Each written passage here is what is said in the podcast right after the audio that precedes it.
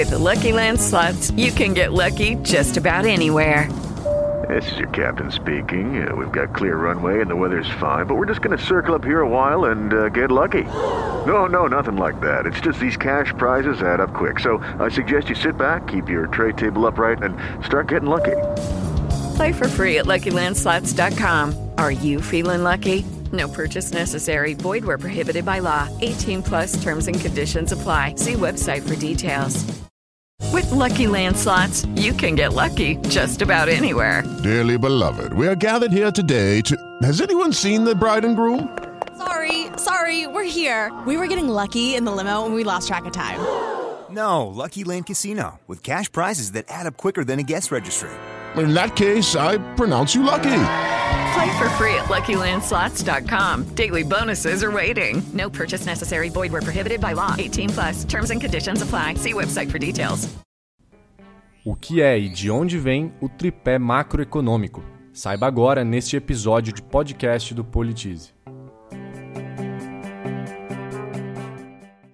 Foi com essas palavras que, em 14 de junho de 1999, Armínio Fraga, então presidente do Banco Central, apresentou as linhas gerais do que viria a ser a estrutura da política econômica brasileira a partir de então. O que se tem hoje é uma mudança que dá à taxa de câmbio uma função diferente da função que ela tinha antes.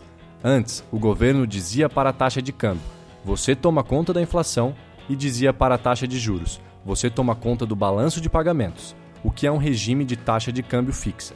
Hoje, nós estamos escalando o time de forma diferente. Nós estamos dizendo para a taxa de câmbio: você toma conta do balanço de pagamentos e para a taxa de juros, você toma conta da inflação. Agora, nada disso funciona sem uma boa política fiscal. Fraga havia sido nomeado para o cargo pouco mais de três meses antes pelo presidente Fernando Henrique Cardoso e aproveitou sua participação como entrevistado no programa Roda Viva para explicar as mudanças mais relevantes da política econômica que estavam sendo adotadas e que viriam a ser formalmente adicionadas à legislação brasileira pouco tempo depois, por meio do decreto número 3088 de 21 de junho de 99. O que Armínio Fraga descrevia naquele momento era o que veio a ser conhecido como tripé macroeconômico, que apesar de controvérsias, guia a política econômica no Brasil até hoje. O tripé macroeconômico, como o nome já diz, consiste em um conjunto de três elementos: o câmbio flutuante, que é o regime cambial adotado no Brasil. Segundo este regime, o preço de uma moeda em relação a outra no mercado de câmbio varia de acordo com a oferta e a procura por aquela moeda.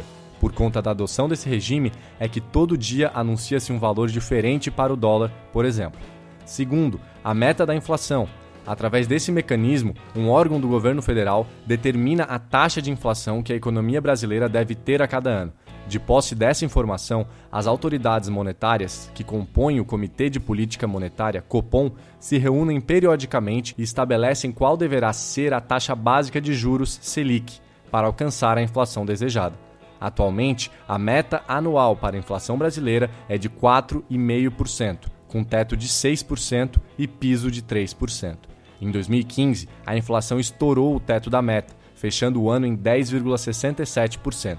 O Banco Central prevê inflação de 7,3% em 2016, ou seja, mais uma vez deve ocorrer o estouro da meta. Terceiro e último ponto do nosso tripé é a meta fiscal, muitas vezes referida como meta de superávit. A meta fiscal é definida todo ano pelo Congresso Nacional por meio da Lei Orçamentária Anual LOA, Caso queira alterar essa meta, o executivo deve pedir autorização ao legislativo. Seu descumprimento pode ser considerado crime de responsabilidade e levar ao impeachment do chefe do Poder Executivo. É inevitável que a gente se pergunte o porquê do tripé.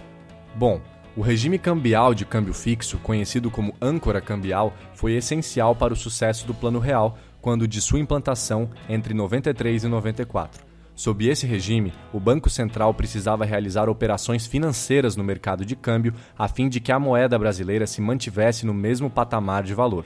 No início, as autoridades definiram que um dólar deveria ser suficiente para comprar 84 centavos de real. A moeda, cujo preço não variava no mercado de câmbio internacional, foi um dos instrumentos que levou o Brasil a resolver o problema da inflação.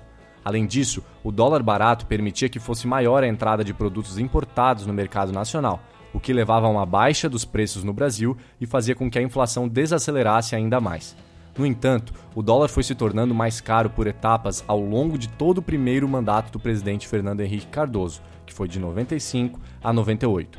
Essa mudança de preço se dava por pressão do mercado internacional, que entendia que a moeda brasileira estava sobrevalorizada, ou seja, teria valor muito menor caso fosse livremente negociada no mercado.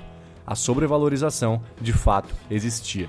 Por conta disso, o governo brasileiro tinha que atuar no mercado de câmbio realizando operações que mantinham o preço do real, mas que eram muito custosas. Essa atuação implicava saldos negativos para o chamado balanço de pagamentos, o que significava que no Brasil entravam mais produtos, serviços e capital do que saíam. Buscando compensar o saldo negativo e resolver esse problema, o governo procurou atrair capitais internacionais para o Brasil. A saída encontrada foi o estabelecimento de uma taxa de juros básica alta que seria paga a quem comprasse títulos da dívida brasileira.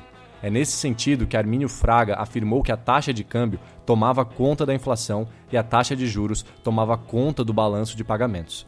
Sistemas parecidos eram aplicados por outras economias semelhantes ao Brasil no resto do mundo.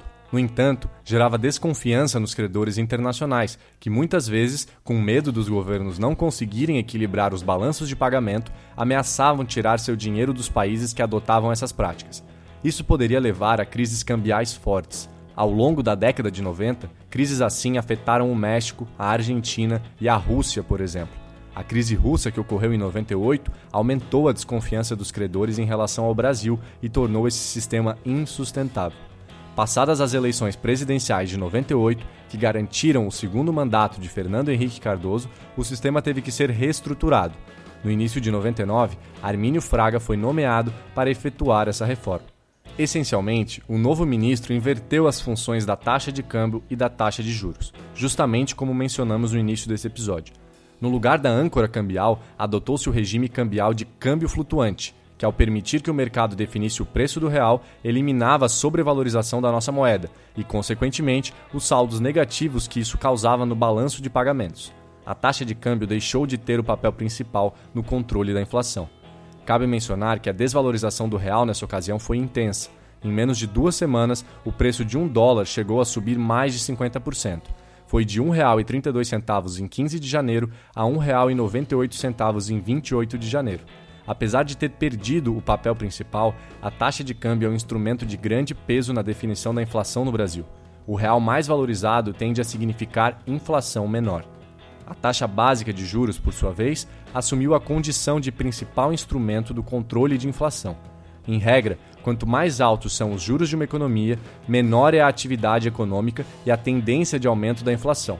Quando associada ao regime de metas da inflação, o manejo da Selic permitiu o controle da taxa da inflação ao mirar sempre a meta prevista.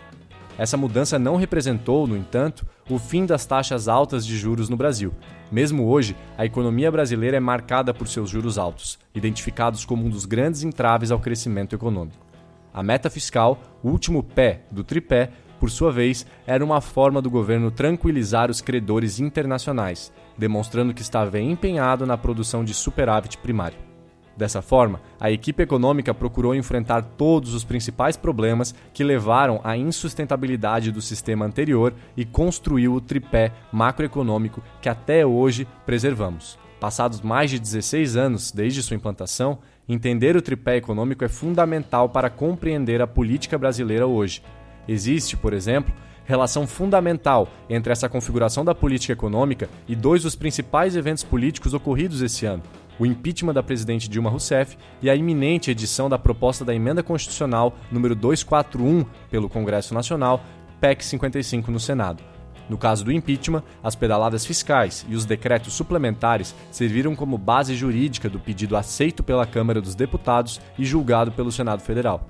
Essas ações da presidente foram formalmente consideradas crime de responsabilidade, justamente por terem sido interpretadas como forma de burlar a meta fiscal. A PEC 241, que agora no Senado é a PEC 55, visa enquadrar os gastos do governo exatamente para poder ampliar o espaço reservado para os superávites nas metas fiscais. Apesar de haver controvérsias, o recado que o governo pretende passar ao mercado por meio da PEC é o de mitigação dos riscos associados à dívida brasileira o que poderia dar espaço a uma diminuição da taxa de juros Selic. Para saber mais sobre esse assunto e muitos outros, acesse o maior portal de educação política do Brasil, politize.com.br.